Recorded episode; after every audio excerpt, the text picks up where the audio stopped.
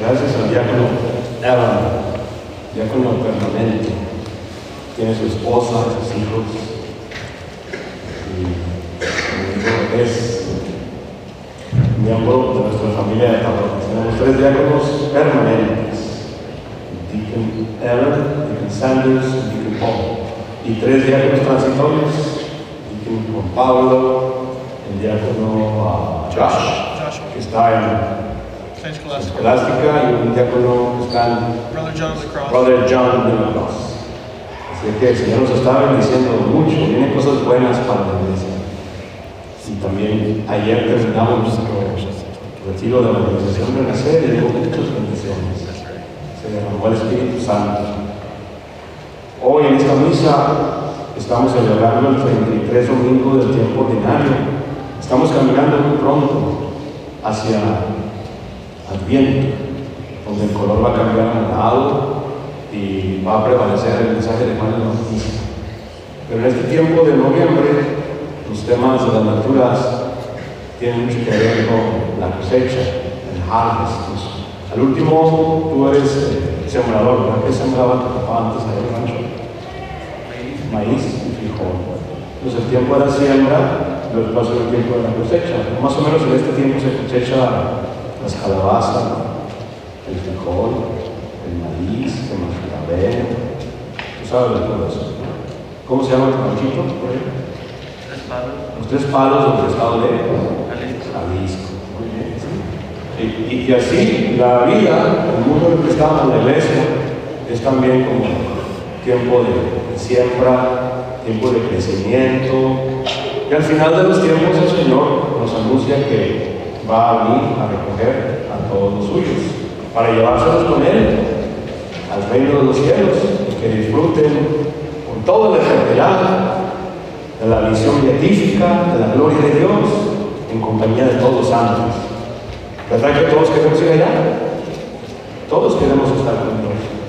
Pero es posible que no todos lleguen allá porque el ser humano tiene la capacidad de rechazar el regalo de Dios.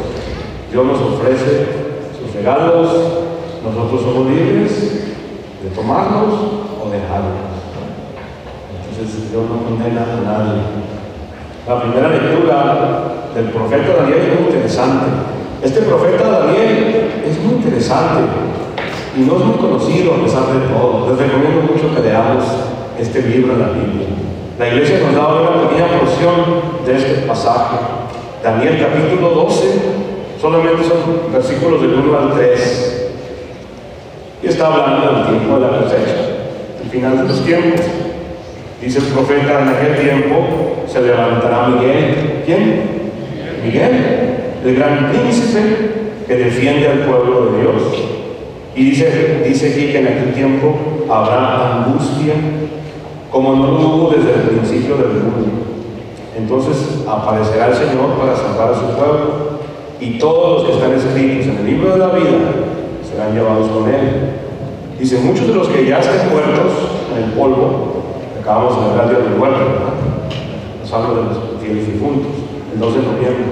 Siempre decimos, están muertos para el mundo, están vivos para Dios, en espera de la resurrección. Y aquí se hace referencia a eso. En aquel tiempo, en aquel momento, muchos de los que están dormidos en el polvo despertarán. Una referencia a la resurrección. Unos para la vida eterna, y otros, ¿para el qué? Híjole, para el castigo eterno. Está escrito, el tiempo de la cosecha. Este es el tiempo de sembrar, es el tiempo de cultivar, es el tiempo de prepararnos. La iglesia también es un huerto, como. Nosotros estamos haciendo lo mejor que podemos para prepararnos para cuando llegue ese día. A lo mejor ese día va a llegar cuando estamos aquí, o a lo mejor va a llegar cuando ya estamos convertidos en polvo. No sabemos, solo Dios lo sabe. Pero sabemos que vamos a recibir un cuerpo. Claramente, la Biblia dice que todos resucitarán. Todos, todos. Unos para la vida eterna y otros para el castigo eterno. Y mientras avanzamos, tenemos los medios para llegar allá con el Señor. Los medios que son la oración, el servicio, como nos vimos la oración de apertura, lo mejor que nos puede pasar en esta vida es Señor. No hay nada que nos pueda pasar mejor que poner toda nuestra vida, nuestros talentos, tiempo, tesoro y talento al servicio de nuestro Señor. Es lo mejor que podemos hacer en preparación para ese momento. Y he visto en mis años de servicio en la comunidad como muchos señores de la comunidad, señores, sí, señores, que no creían en eso, que no creían, el otro amigo los invitó y comenzaron a acercarse, empezaron a creer, escucharon el Evangelio y se hicieron tan, tan servidores que ahora están aquí con nosotros en algún ministerio. Pero al principio no, no creían. Tú siempre creíste, también fuiste un poco duro a veces. Siempre has creído, tienes tenido la bendición de haber nacido y crecido en la fe. Y ahora enseñas eso a tus hijos. A tu niña que está aquí, a Frida.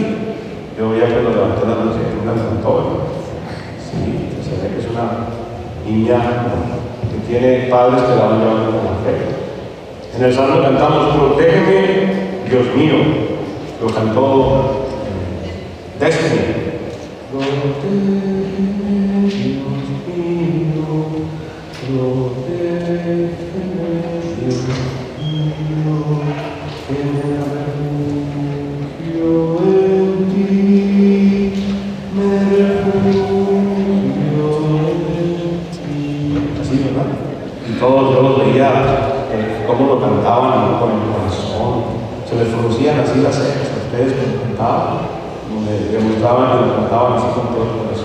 Lo estaban sintiendo. Protégeme, Dios mío, protégeme, Dios mío, que me refugio en ti. Es la oración que le hacemos al Señor en este tiempo por el que estamos caminando. La lectura del libro a los hebreos reafirma el sacerdocio de Cristo. Cristo se ofreció a sí mismo con cuerpo y alma por nuestra salvación. Él pagó nuestras deudas. Él vino a salvarnos del pecado, de la muerte eterna y del maligno. Él se entregó por nosotros, por eso Él es el sumo sacerdote.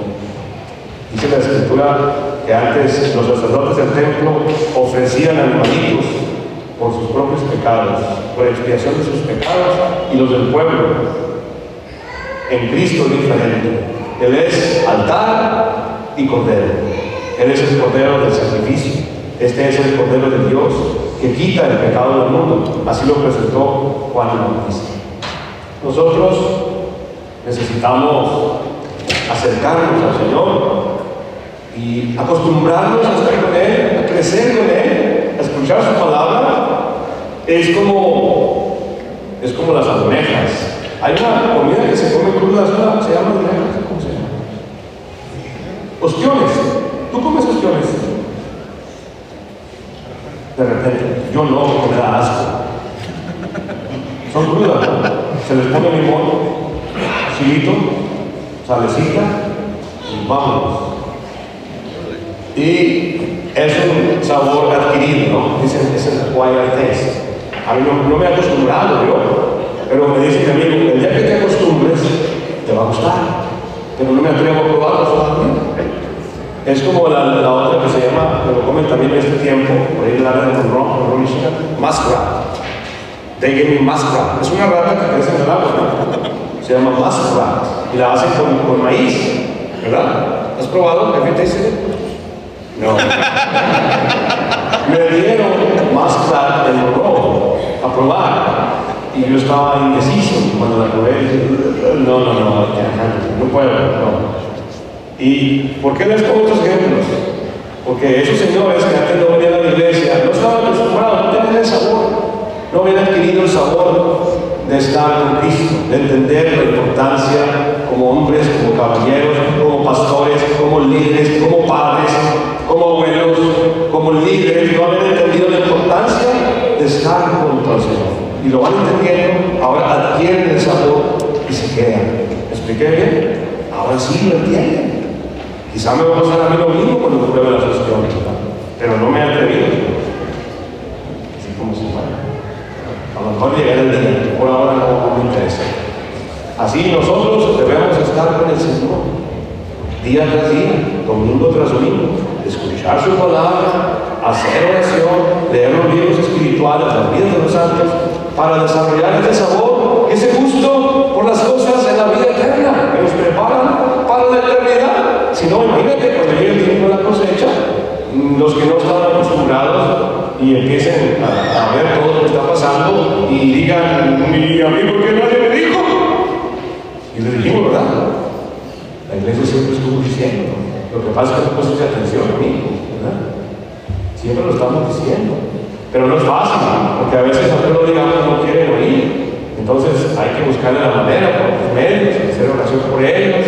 Acuérdense, San Agustín era un chivato, se portaba mal, era un vago. Su mamá, ¿cómo se llama su mamá? Mónica. Mónica. Mónica. Se preocupaba por él. Este muchacho estaba perdido, irresoluto, disoluto, haciendo todas esas travesuras bajo. Su mamá se preocupaba porque ella sabía lo que venía, lo que venía al final, ella lo sabía. Ella ya tenía ese sabor adquirido. Y, y se preocupaba por su hijo, por su niño, por su chamaco. Se le fuera a perder el día de la cosecha. En terminar en aquellos que van a ir al castigo eterno. Y dice la historia que se pasó cuántos años orando por él. 20, 30, no sé. Como muchos años. Y este muchacho no entendía. Hasta que yo iba a un obispo.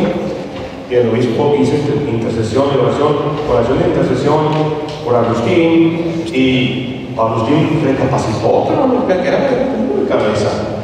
Le decía, yo no quiero nada de iglesia, yo no quiero nada de la fe, yo, no me interesa eso. Yo soy feliz con mi vida, a mí déjenme solo.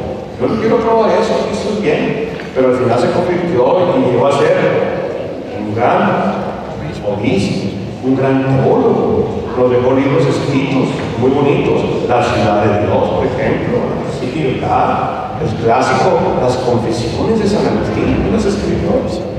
Bonitos libros que nos dejó. Todavía los teólogos hoy nos citan en sus escritos como un gran teólogo, San Agustín. Él leyó mucho al filósofo Platón y, y, habló muy bonito, de, hizo comentarios de, los libros de la Biblia. ¿Qué pasó? Al principio no, no, estaba nada de eso y terminó siendo, un gran santo. Un gran santo. Estaban muchos señores aquí en la clínica. Y ahora mira, los días están acercándose más. ¿Por qué? Porque están adquiriendo el sabor, el sentido de lo que esto significa. Así en el Evangelio de hoy, el Señor vuelve otra vez a decir que el tiempo de la cosecha va a llegar. Y lo hemos escuchado. El Señor dijo en aquel tiempo, cuando lleguen aquellos días, después de la gran tribulación, la luz del sol se apagará, no brillará la luna, caerán del cielo las estrellas y el universo entero se conmoverá. ¿Quién está diciendo esto? El Señor. Entonces verán venir al Hijo del Hombre sobre las nubes con gran poder y majestad. Él va a venir por segunda vez. ¿Ustedes lo creen? No sé, ¿ustedes lo creen? Si lo creemos, por eso estamos aquí. Por eso vamos a bautizar a Frida porque sus padres y sus padrinos creen en la palabra de Jesús y quieren que ella esté preparada para cuando llegue el día de la cosecha, Frida se vaya al cielo. Yo que más dice, Él a sus ángeles, ¿a quién? Esos son los, los trabajadores que van a levantar la cosecha, a congregar a sus elegidos desde los cuatro puntos cardinales. ¿Cuáles son los cuatro puntos cardinales? Norte, sur, este y oeste. Y desde lo más profundo de la tierra a lo más alto del cielo. Está diciendo que hasta los que ya están muertos hasta lo más les van a despertar, les van a levantar para juzgarlos. Todos, nadie se va a escapar. Va a ser un juicio universal. ¿Un juicio qué? Universal. Universal. Y luego dice el Señor, entiéndanlo. Vean el ejemplo de la higuera, dice el Señor. Cuando la rama se pone en tierras y brotan las hojas, dice el Señor, ustedes saben que el verano está cerca. Ahorita estamos en otoño, ¿verdad? Están cayendo las hojas. Así también cuando vean ustedes que suceden estas cosas, todas las tribulaciones, sepan que ya el fin está cerca. Algunos puede decir, a lo mejor son estos tiempos, no sabemos, hermanos. Porque primero puede que llegue nuestro fin. De todas maneras, si, si morimos antes de que eso ocurra, es mejor morir preparados, ¿no creen? Eso el Señor lo está diciendo. Dice, así también ustedes cuando vean que suceden estas cosas, sepan que el fin ya está cerca, ya está a la puerta. Nos está diciendo el Señor, abusados, estén preparados, estén listos, estén vigilantes. Dice, en verdad no pasará esta generación sin que todo esto se cumpla. Podrán dejar de existir el cielo y la tierra, pero mis palabras no dejarán de cumplirse. Nadie conoce el día ni la hora, ni los ángeles ni el cielo, sino solamente el Hijo del Padre, la palabra de Dios. Ahí está. Entonces, hermanos, noviembre es tiempo de la cosecha, es tiempo de pensar en la cosecha. Todas las lecturas del mes de noviembre nos estarán diciendo esto. Estén preparados. Y entrando al Adviento, esa, esa necesidad de preparación se va a intensificar aún más. Como el Padre, el Hijo, el Espíritu Santo, como en el principio, ahora y siempre, por los siglos de los siglos. Ahora invitamos a Frida, acompañada de sus padres, padrinos, que se pongan una vez más al frente